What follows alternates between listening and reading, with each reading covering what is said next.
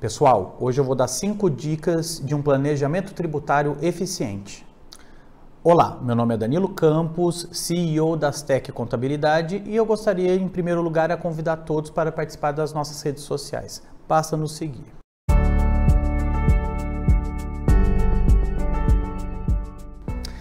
Hoje eu quero falar de cinco dicas para um planejamento tributário eficiente.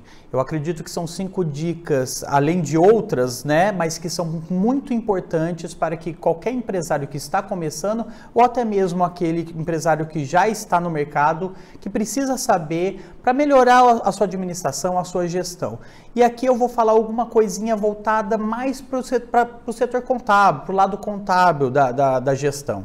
Tá? É, independente disso, é, a, a, gestão de um empresário tem que ser contínua em diversos é, é, é setores, em, dentro da área de RH, da gestão de preços e etc. Mas eu vou falar mais agora da parte contábil, naquilo que a gente acredita que o planejamento tributário deve ocorrer. Tá?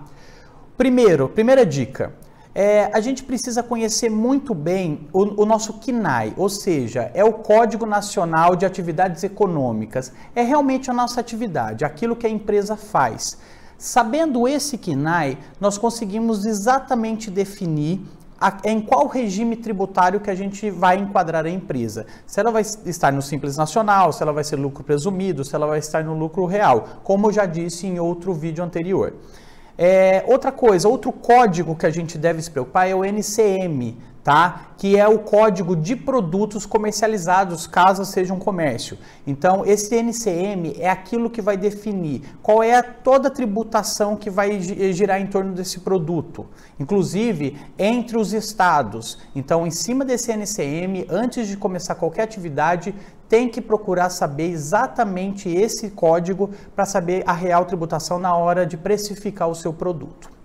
Ah, a segunda dica é o local em que a empresa vai ser instalada, tá? Ah, mas o local vai influenciar, mas eu sou do norte do país, eu vou sou do sul do país, eu vou ter que, que, que mudar meu, minha, minha empresa de lugar. Talvez sim, talvez seja importante que você faça essa migração, talvez seja interessante colocar matrizes no estado, colocar uma filial num outro estado ou até mesmo num outro município, porque isso vai definir muito a tributação do seu, da, do, do, seu produto e da sua empresa. É, existem diferenciais de alíquotas, às vezes comer, é, comercializar produtos do estado de Minas para São Paulo, ou de São Paulo para o Rio de Janeiro, ou qualquer outro estado, a gente precisa verificar todas as possibilidades e o produto pode encarecer, tornando pouco competitivo, tá?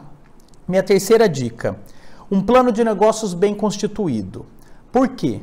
Uh, um plano de negócios vai definir qual vai ser a estrutura contábil da empresa num período de meses ou até anos. Porque se de repente eu eu, eu vou, criando uma empresa, eu estou abrindo uma empresa em que eu vou ter prejuízos sucessivos no início das suas atividades e depois lucros sucessivos, ou vice-versa, ou tem sazonalidades no meio do ano, no meio do exercício, isso tudo pode impactar na hora do planejamento tributário. Você, no caso, você pode é, utilizar esses prejuízos, se você está no lucro real, para compensar impostos depois, posteriormente. Você pega esse prejuízo, no momento em que você tem lucro, você pode utilizar isso para pagar menos imposto. Então também é muito importante definir o plano de negócios de um determinado período, tá? Principalmente as empresas de tecnologia. A gente vê muito elas investindo muito no começo, pagando muitas despesas, folhas de pagamento altas e de repente começa a ter lucros. Então, no primeiro momento, existe um investimento, existe altas despesas, para depois ter a receita recorrente mais alta. Tá? Podemos fazer uma, uma compensação desse prejuízo para bater no valor do imposto de renda e da contribuição social. quarta dica: preste atenção muito na folha de pagamento. Qual é o valor da sua folha de pagamento? É, ela é alta, proporcional ao seu, ao seu faturamento? Como que funciona isso?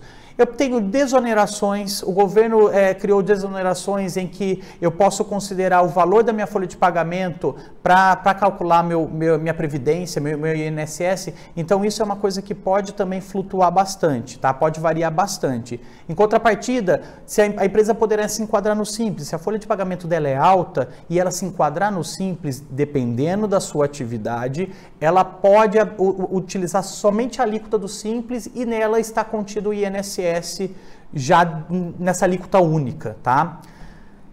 Quinta dica e uma das mais importantes, Acompanhe o balanço patrimonial, demonstrativo de resultado, solicite para o seu contador de confiança os demonstrativos para você acompanhar, porque isso é muito importante. Mensalmente, verifique como está a lucratividade da empresa, saldo de caixa e tudo mais que está contido nas contas patrimoniais, porque Anualmente, em cada exercício, nós podemos alterar o regime tributário da empresa. Hoje ela está no simples, ela pode passar para lucro presumido, ou está no lucro real, podemos deixar no lucro presumido ou no simples. Então, isso pode ser feito anualmente. A opção é no começo do ano, tá? Então, acompanhe ao longo do ano, comece a gerenciar isso, já pensando nas possibilidades do próximo exercício, tá bom? Era esse o recado que eu queria dar hoje. Gente, com relação a esse assunto ou outros assuntos, deixe os comentários abaixo e até o próximo vídeo.